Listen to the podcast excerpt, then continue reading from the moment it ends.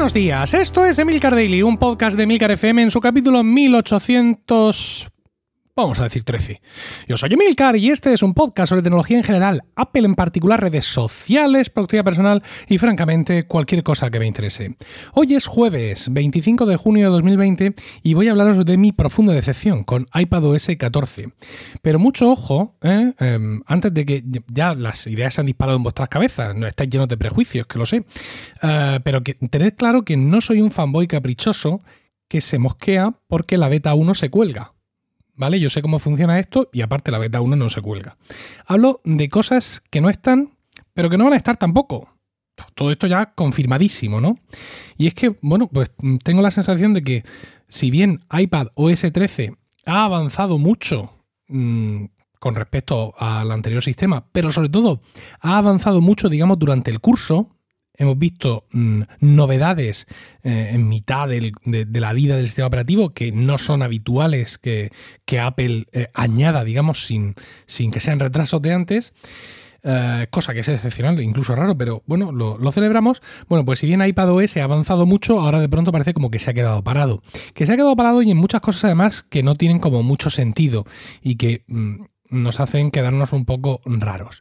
Lo primero es que, bueno, pues no tenemos la App Library. ¿Vale? Es esta nueva funcionalidad mediante la cual pues todas tus aplicaciones automáticamente se van a ir a una pantalla donde van a quedar agrupadas por carpetas, por carpetas autogeneradas, lo cual pues te va a permitir eventualmente poder incluso ocultar algunas de tus pantallas de la pantalla de inicio donde estaban las aplicaciones por ahí tiradas, ¿vale? Y las ocultas simplemente y te, te quedas con una cosa como muy limpia. Algo así como una pantalla de inicio, por ejemplo, donde tienes las aplicaciones que más usas y ya nada más ya lo siguiente que tienes es la App Library, ¿vale? Eh, comentaba yo en el capítulo del, lunes, no, del martes, que yo tengo algo así, mm, algo así, pero que no es así. Es decir, yo tengo, eh, en el iPad tengo yo decía que yo tenía algo así en el iPhone y en el iPad lo tengo ya la exageración, es decir, en, solo en la, primera pantalla del iPhone, perdón, del iPad, tengo todas las aplicaciones que más uso y todo el resto de aplicaciones ya metidas en carpetas aquí, ¿no? Con lo cual, bueno, pues si yo tenía App Library, me iba a librar de todo esto.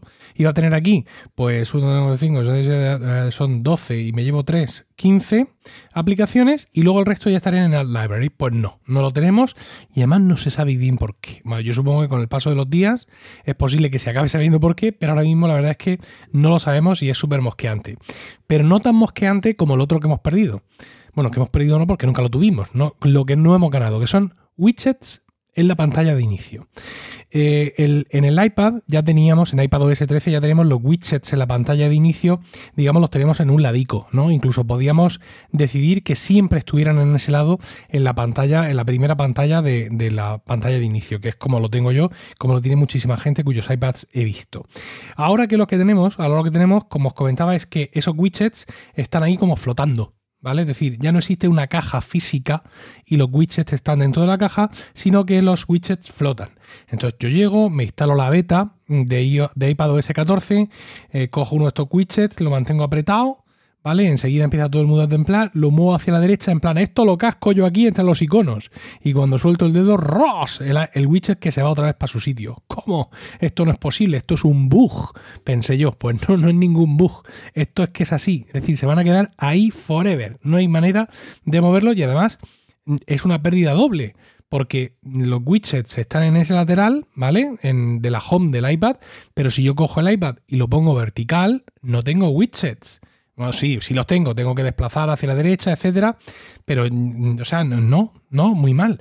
Y claro, dolor, dolor inmenso, porque imaginad la movida. Es decir, si ya un iPhone de pues, las pulgadas que sean mm, queda, mm, queda muy chulo, ¿vale? En la parte frívola, pero ganas mucha información teniendo widgets insertados en la pantalla del home, imagínate en un iPad de 11 pulgadas o de casi 13 pulgadas, pantallón que lo flipas un montón de aplicaciones metidas porque escoges la máxima resolución, ¿vale? Decir, los iconos más pequeños para que te quepan más cosas y un montón de widgets ahí mostrándote en tiempo real un montón de información. Es decir, tu iPad, sin necesidad de que lo toques, ya está haciendo un montón de trabajo para ti. Es una suerte de dashboard, de panel informativo que te está dando un montón de insisto, de información, y no ya solo la que ahora podemos probar en la beta, sino todo lo que los developers eh, incluyen en sus aplicaciones más tarde. Con lo cual, pues potencialmente puedes tener ahí un control. Imagínate que a los de Stripe les da por trabajar. ¿Vale? Digo en mi caso, y que crean un widget magnífico. Y yo tengo ahí en tiempo real cómo vuestros dólares de los suscriptores a Weekly, por ejemplo, van hacia mi, hacia mi cuenta corriente. Bueno, o sea, cosas chulísimas. Y todo en mi gran pantalla de mi iPad, siempre aquí a mi lado, encendida para que yo vaya manejando en tiempo real mi negocio. Pues no. No, nos lo vamos a perder. Otra cosa que nos perdemos, algo más frívola, es la búsqueda de emoji. Bueno, en fin, vale. A, todo esto yo no tengo instalado iOS 14, ¿eh? solo tengo instalado iPadOS 14, con lo cual pues tampoco acierto a encontrar, eh, digamos, gran pérdida, por ejemplo, en esto, ¿no? Pero hay otras cosas que es evidente, como todo esto que os he dicho hasta ahora, o como por ejemplo eh, la opción de la nueva opción de la nueva aplicación, la opción de traducir, pues tampoco la tenemos en el iPad, ¿vale? Y hay otra cosa que tampoco vamos a tener, pero que yo tampoco pensaba que la fuéramos a tener. Es decir, muchas de las características de la nueva aplicación de mapas no están en, la aplicación de, de mapas para el iPad. Lo cual es, mm, es como muy chungo, porque, bueno, vale, yo no uso el iPad para navegar, vamos a pensar que iPad no, iPad no quiere que cojas una pantalla de 13 pulgadas y la estampes ahí en el salpicador del coche para navegar o lo que sea. Pero empezamos con este tipo de falta de coherencia que tiene, siempre ha tenido y sigue teniendo su máxima expresividad en Siri. Es decir, que tú al Siri del Mac no le puedas decir unas cosas, que si le puedes decir al Siri del iPhone y que no le puedes decir al Siri del Apple Watch, es una cosa terrible, ¿no? Y ahora vemos que esa, esa incoherencia, por así decirlo, ya está saltando eh, a aplicaciones como es el caso de Maps. De Maps, no, de Mapas. Hay otras cosas que podríamos pensar que son medianamente lógicas, como por ejemplo que Car Keys no esté en, los iPad, ¿no? Porque, oh, ¿quién va a ir con un iPad a abrir un coche? Bueno, pues también hay muchos que pensamos que no tiene sentido usar el iPad como cámara de fotos y hay mucha gente que sí lo hace, ¿vale? Eh, luego, por ejemplo, hay otra característica que tampoco entiendo mucho que no la tengamos, y es, por ejemplo, FaceTime, creo que ya lo hace FaceTime o que intenta hacerlo, intenta corregirte la posición de los ojos cuando tienes una conversación de vídeo, porque claro, tú estás mirando a la pantalla entonces tu eh, interlocutor ve que no le miras a los ojos a él. Para tú mirar a los ojos, tú tendrías que mirar, mirar al agujerito de la cámara. Con lo cual, tú no estarías viendo realmente a tu interlocutor. Vale, pues eh, creo que esto ya lo estaba haciendo iOS 13 o al menos lo intentaba. Y si en iOS 14 esta funcionalidad está. Es decir, Apple eh, corrige la posición de tus ojos y aunque tú estés mirando la pantalla, el, tu interlocutor va a tener la sensación de que le estás mirando a él. Bueno, pues esto no lo tenemos en el iPad. Y es absurdo, porque en el iPad se hacen un montón de conversaciones por FaceTime. Es un sitio como muy adecuado, eh, ¿no? Para hacerlas. Y luego mm, hay, digamos, ausencias históricas, es decir, no hemos tenido nunca una aplicación del tiempo en el iPad. Este año, pues bueno, eh, Apple compró hace algún tiempo Dark Sky, etcétera. De hecho, ya se había visto y hemos visto en la keynote que había algunos elementos de Dark Sky que sí estaban incorporados en el widget del tiempo. Bueno, pues entonces nos vamos al iPad y vemos que seguimos sin tener la aplicación del tiempo, que el widget del tiempo que sí tenemos no trae estas incorporaciones, por así decirlo, de Dark Sky, sí, de Dark Sky, pero es que además cuando haces tap en ese widget te lleva a weather.com Mm, no sé, no sé. Yo recuerdo en tiempos, en tiempos muy lejanos, que había, había lanzamientos .5 que se festejaban como algo importante, ¿no? No sé si fue iOS 3.5 o 4.5 o, como se llamara en su momento. Sí recuerdo de, que existieron algunos de esos lanzamientos que fueron especialmente importantes. Eh, como os he dicho, iPadOS durante la vida de la versión 13 ha evolucionado mucho porque el soporte para ratón, pero soporte bueno de verdad, nos vino así sin que lo esperáramos, ¿no? No sé yo si algunas de estas cosas las veremos aparecer a mitad de camino. me resultaría raro. En muchas ocasiones nos ha pasado en los últimos años que Apple ha anunciado un montón de cosas en junio. De esas cosas de pronto ha habido cinco que se han caído en septiembre que no las han anunciado y que nos han llegado finalmente en febrero o marzo al sistema, ¿vale? Aquí no parece que se trate de eso.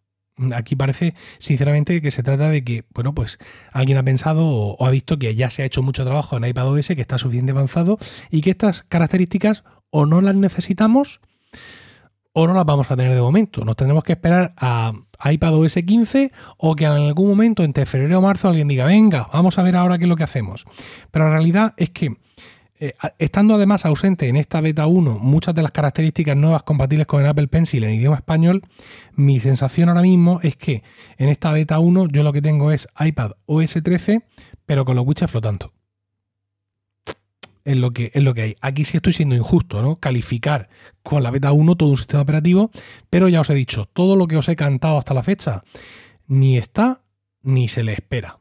Con lo cual, bueno, pues creo que de alguna forma Apple parece que le pone la mano delante a iPadOS y que no lo deja seguir evolucionando. En estos momentos los grandes fans de la teoría conspiranoica de la fusión eh, en caliente por fin de macOS y de iPadOS, sobre todo viendo cómo es macOS, Big Sur, etcétera, pueden pensar, no, lo están parando porque ya no lo van a seguir evolucionando porque al final lo que vamos a tener va a ser por fin macOS en una pantalla táctil porque la nueva interfaz Big Sur pues sí nota ese flow, ¿verdad?